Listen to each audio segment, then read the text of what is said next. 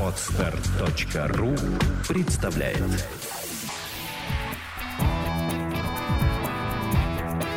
Александра и Андрей Капецки в лучшем психологическом подкасте «Психология, мифы и реальность». Добрый день, дорогие слушатели. Мы разбираем очередную эмоцию из серии об эмоциях. Сегодня мы разбираем эмоцию стыд. Мы уже познакомили подписчиков с обидой и виной, сегодня разбираемся со стыдом. Да, давайте поговорим о стыде. Давайте, может быть, сразу возьмем быка за рога и разберемся с э, этим переживанием, с определением, что такое стыд. Да? Смотрите, если обида возникает тогда, когда мои ожидания, направленные вовне, оказались нереалистичными. А вина возникает в тот момент, когда ожидания других людей ко мне оказались нереалистичными, да? Я То есть не я вы... не соответствую, да? Да, я не соответствую mm-hmm. чужим ожиданиям. То вопрос к Андрею на засыпку. Стыд возникает, когда ожидания куда направлены и оказались нереализованными. Ну, хорошо, давайте я приведу тот пример. Мне сейчас, сейчас чтобы быстро очень разобраться с этим. А, меня поругал учитель. Нет, это не очень корректный будет пример, потому что это тогда сейчас слушатели запутаются, где ага. стыд, а где вина. Хорошо. А, хорошо, я помогу вопросами. Давайте. Помогу вопросами. Нужен ли свидетель для того, чтобы испытать стыд? Да. Разве? А если, к примеру, я один дома в квартире голый, подхожу к зеркалу и вижу, что я там не очень красив. Или там, не знаю, прыщ у меня на попе. Или там еще что-то. Или фигура мне моя не нравится. Ну, это чувство неприятное. Так, как, как же оно называется? Я не знаю, как оно называется, потому что оно просто неприятное. Я его не оцениваю. Как то? Хорошо. Я могу в зеркале, скажем, увидеть себя голым. Обычно я себя вижу, ну, одетым, потому что хожу по квартире одетой, а тут я себя вижу голым. Угу. Какое это чувство? Видимо, стыд. Это же что... тоже неприятно. Но я его не видел. Я а, еще... ну, может быть, неприятно. Да, но я его не хочу да. признавать и сейчас, да, то есть мне не хочется сказать, мне даже стыдно признать, что мне стыдно. Да, такое действительно может быть. Когда мы испытываем стыд? В каких ситуациях? Ну, опять же, когда, например, оказался грязный. Или когда оказался там глупый. Пришел на свидание, да, весь такой замечательный, только взял в руки меню, а моя девушка мне говорит, ой, что это тебе пятно на галстуке? Какой кошмар. Или надо расплачиваться, выясняется, что чуть-чуть не хватает. Что я оказался какой?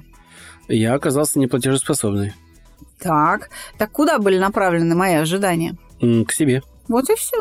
Стыд – это несоответствие моего поведения тем представлением о себе, которые я имею. Это эмоция, которая направлена внутрь меня.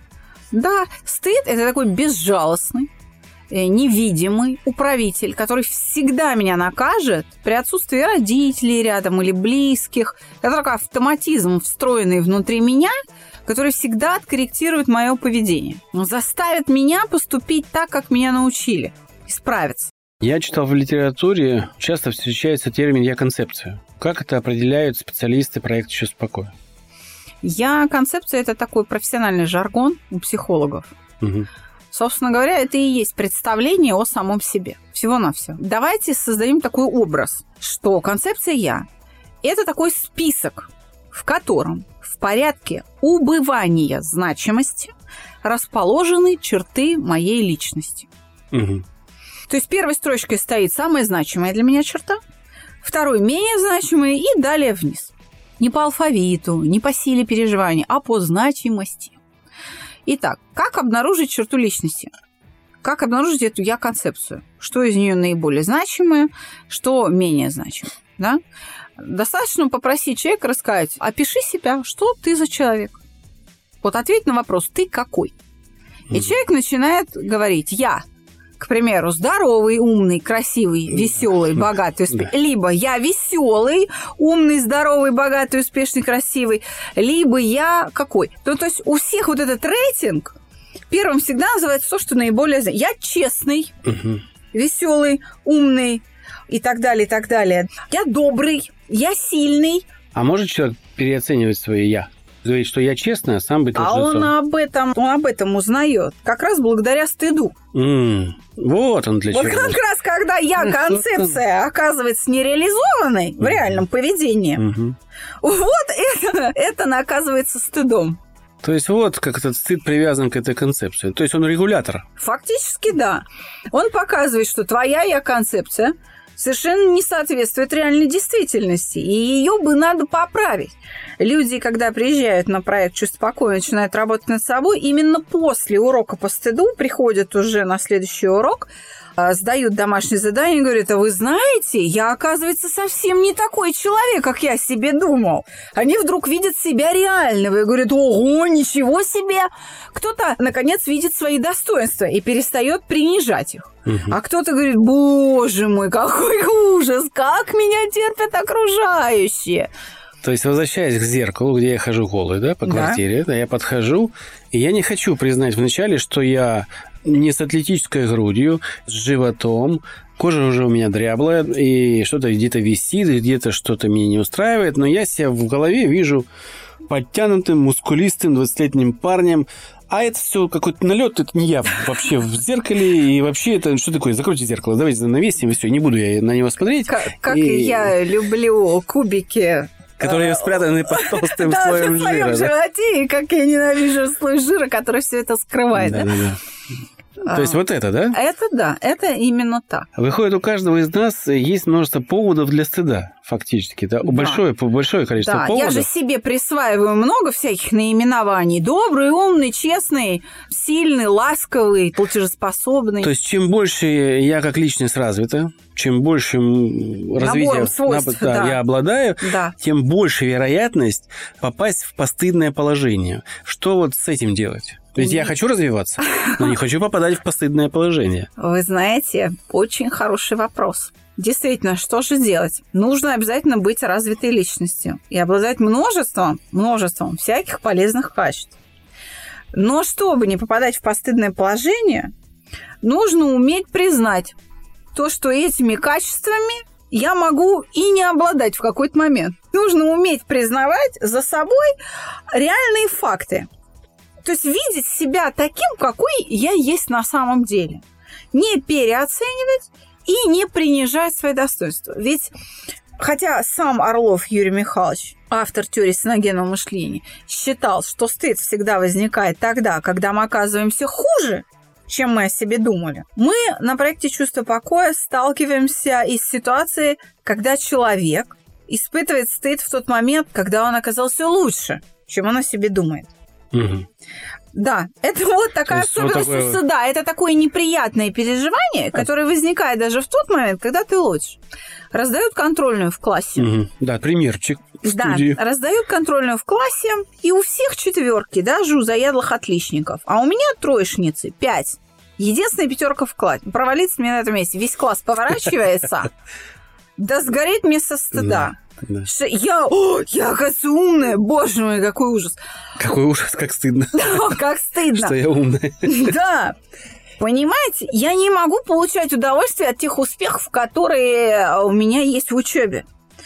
У женщин это классически вообще видно на шопинге стоит только кому-то, вот она идет там, берет платьишко или там юбочку или какую-то вещь, да, она одевает это в примерочную, выходит, начинает крутиться перед зеркалом, не дай бог, ей кто-то скажет, если она себя не считает красавицей или сексуальной женщиной, или у нее есть претензии к своей груди, талии, к попке. И кто-то говорит, боже, какая у тебя попка в, этом, в этой юбке просто. Все, вы понимаете, она Это вещь пунцовая, мне... она ее никогда, она под страхом смертной казни ее не купит. И никто не может ее уговорить. Совет продавцам, не хвалите своих покупателей. Хвалите аккуратно, если вы видите, что женщина не уверена в себе. То же самое видно на работе, когда идет какой-то день рождения стыд со знаком плюс вот этот, да, он очень четко виден на всяких юбилеях, днях рождениях и собой. Мария Васильевна, вас так любим, у вас душа коллектива. Мария Васильевна вся заливается краской, пунцой говорит, да ладно, давайте режем тортики, выпьем шампанское, что у меня. Она не считает себя душой коллектива. Она вдруг оказывается лучше, чем она о себе а, а, думала. То есть стыд очень жестко регламентирует. Вот здесь и сейчас – Угу. Не вообще ожидания к себе. Я могу быть голой? Да, могу.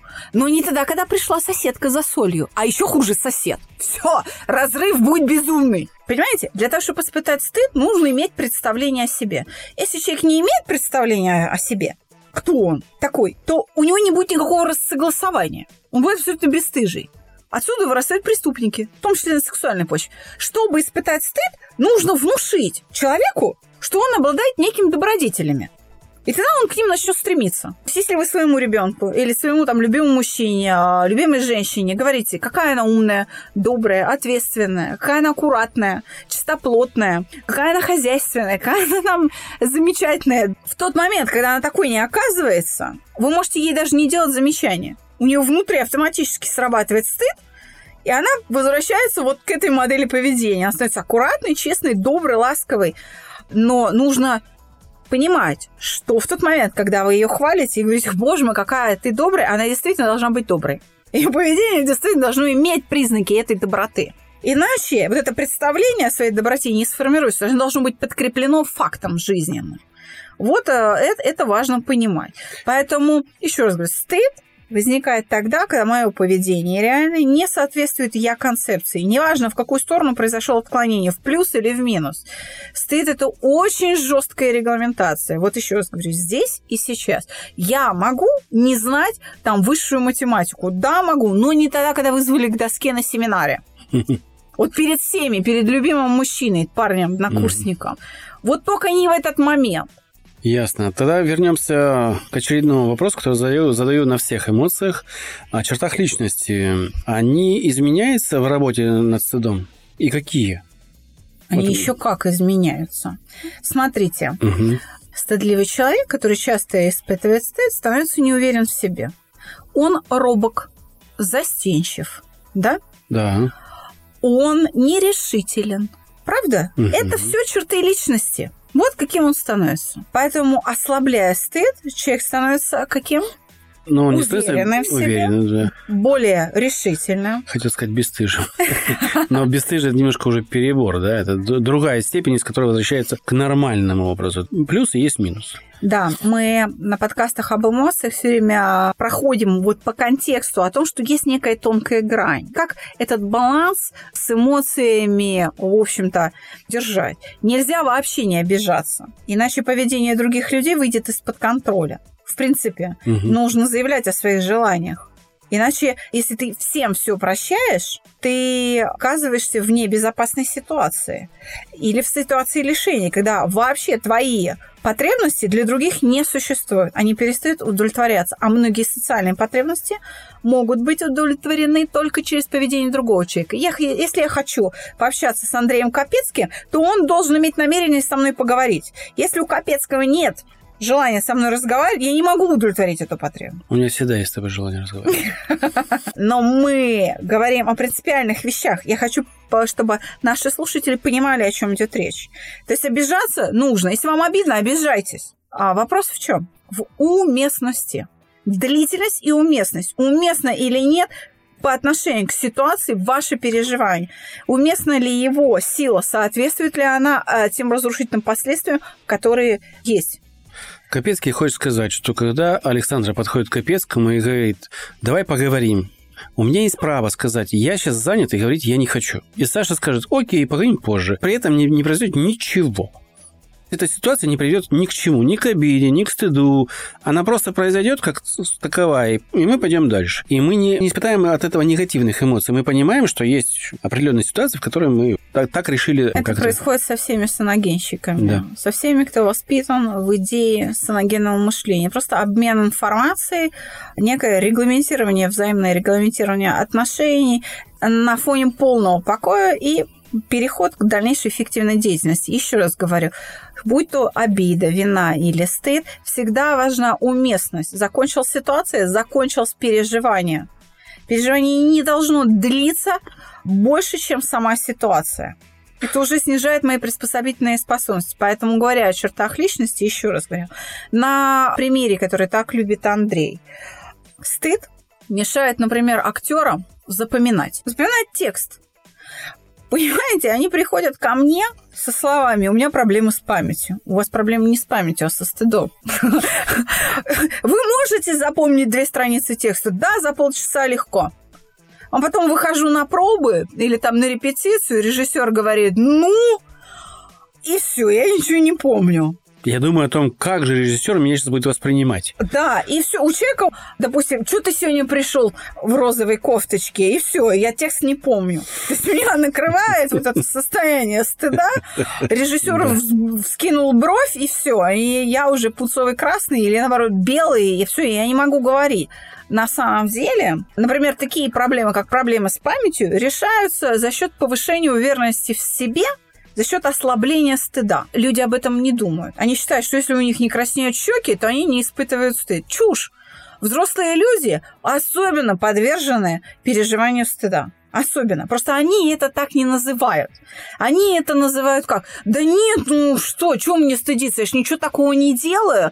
Просто, ну, мне неловко так, ну, неудобно получилось. А у меня вопрос такой спонтанный. Ведь, э, судя по характеру нашего разговора, мы подходим к выводу, что стыд влияет и на наше здоровье напрямую. В чем он может влиять? Вот можно перечислить какие-то вещи, которые могут от стыда, переживания стыда в человеке развиться? Любая эмоция может привести к э, смещению биологических констант, к тому, что внутри нас возникнет некий процесс, который врачи признают заболеванием. Угу. И он будет иметь отражение, подтверждение и так далее. Но если говорить о стыде, то, как мы думаем, отношение специалистов проекта «Чувство покоя» к этому. Стыд генетически строго детерминирован вазомоторной реакцией, то есть покраснение, сосудистая реакция кожных сосудов. И поэтому, если со стыдом есть какие-то сложности, то, как правило, это кожные заболевания. Подавленный стыд вываливается в... конвертируется, конвертируется в кожную реакцию. Это экзем, псориаз, нейродермит, ну и далее по списку. Аллергия? Красная волчанка, там сыпь угу. какая-то. Это чтобы вот люди просто понимали, что такой стыд Почему именно кожные заболевания? Потому что он генетически детерминирован вот вазомоторной реакцией покраснением щек. Угу. При этом еще, например, глаза в пол, у человека поволока, то есть могут быть проблемы со зрением. Это тоже надо понимать, потому что провалиться мне и вообще исчезнуть и так далее. Ну, это если говорить о последствиях для здоровья. Но абсолютно то же самое происходит и с обидой. Если вы все время плачете от обиды, ну, ваш гайморит, вы понимаете, он не лечится уже в этой фазе, потому что всякие полипы в носу и прочее, прочее, прочее.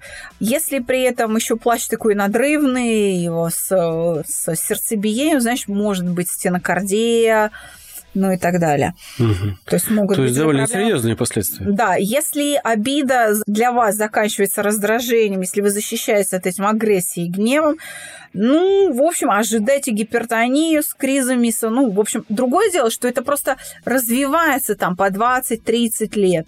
Это длительно. Идет процесс научения, смещения биологических констант, закрепления этих функциональных систем он просто длительный, нужно большое количество повторений. А проект берется за такие длительные научения уже? Ну, для нас значение большое не имеет. Каков стаж вашего заболевания? Главное, чтобы вы у нас набрали. А, нам нужно, да, чтобы человек выполнял определенное количество повторений. Угу. То есть вся работа идет в уме. Очень важно перестроить вот этот процесс умственных операций. Угу. Мы говорим все время о сравнениях. Смотрите, не строить ожидания мы не можем. Не воспринимать реальный мир мы не можем. И отменить акт сравнения, то есть это автоматическое действие, еще раз говорю, сравнение двух сигналов в центральной нервной системе. Это, не, это основа психической деятельности, ее нельзя прекратить. Значит, что мы можем сделать? Мы можем только расширить набор ожиданий, чтобы вероятность сравнения сигналов больше была. Да, была выше чтобы в результате вот сравнения их совпадение, вероятность совпадения сигналов была бы выше. Если очень на пальцах, как говорится, на мешке с картошкой, попытаться объяснить вообще философию процесса. Так какой результат должен быть в конечном итоге? Как я понял, стыд и удовольствие несовместимы? Выходит так, что ли? Да, да. очень это ярко видно в сексуальных, например, отношениях. Угу. Что-то делать нельзя, потому что вот и свидетелей-то нет, угу. кроме того, кто тебя любит. И, может быть, даже ждет каких-то ласк и чего-то даже просит. А ты это сделать не можешь, потому что тебе стыдно. Что у тебя внутри есть образ того, каким ты должен быть здесь и сейчас. И в этот образ, вот это действие сексуальное не вписывается. И становится постыдным.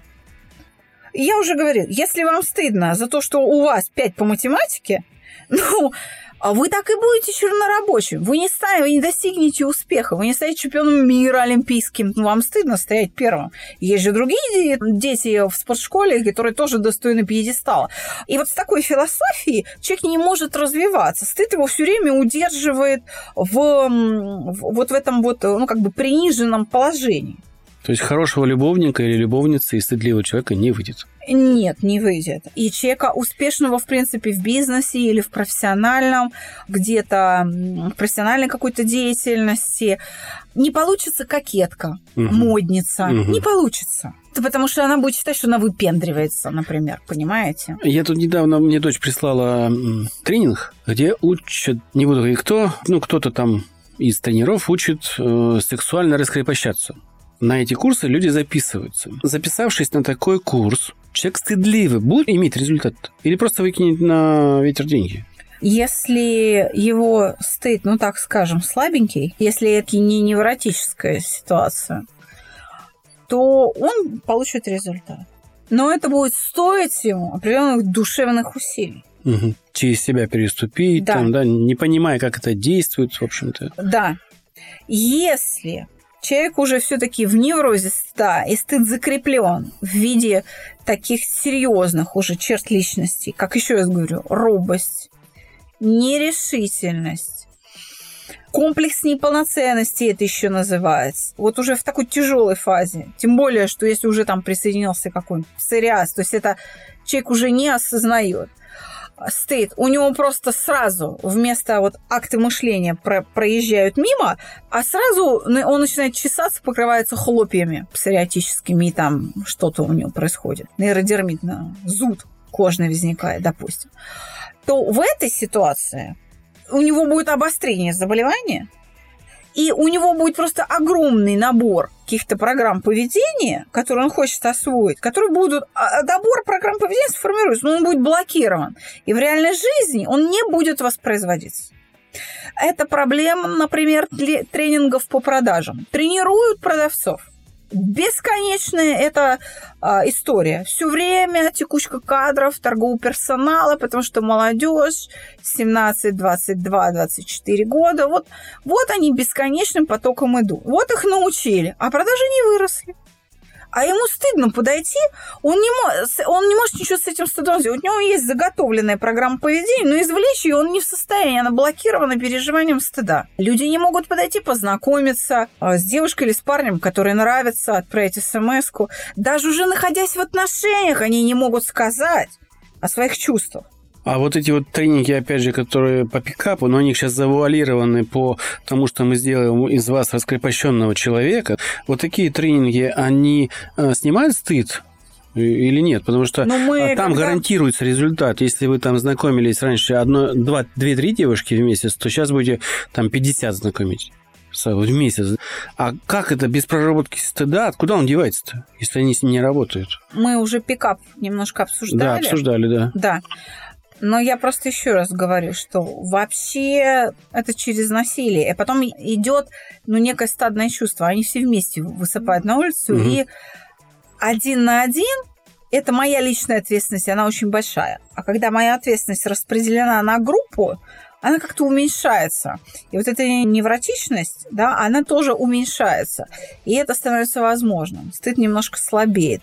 Но как только после этих тренингов я остаюсь один на один, в общем, все возвращается, понимаете, из двух возможных вариантов поведения. Организм всегда выбирает тот вариант, который имеет наибольшее количество подкреплений. Это всегда старая модель. Угу. Понятно. Вот и все. Поэтому люди не могут бросить курить годами. Это удается немногим. Не могут перестать ковырять в носу, чавкать, пукать в транспорте, ну и так далее, и так далее. Ну что, мы не можем пожелать вам стать бесстыжими, потому что это неправильно. Мы Н... желаем стать уверенными вот, в себе. Да, мы желаем вам стать уверенными, добрыми, правильными людьми, которые мир этот любит и принимает его реалистично. В том числе в этом мире и себя. Да. Записывались мы, как всегда, в прекрасной студии Владимира Нелюбина, MN Records. За пультом работает звукорежиссер Мария Васенкова. Всего вам доброго, до новых встреч. До свидания.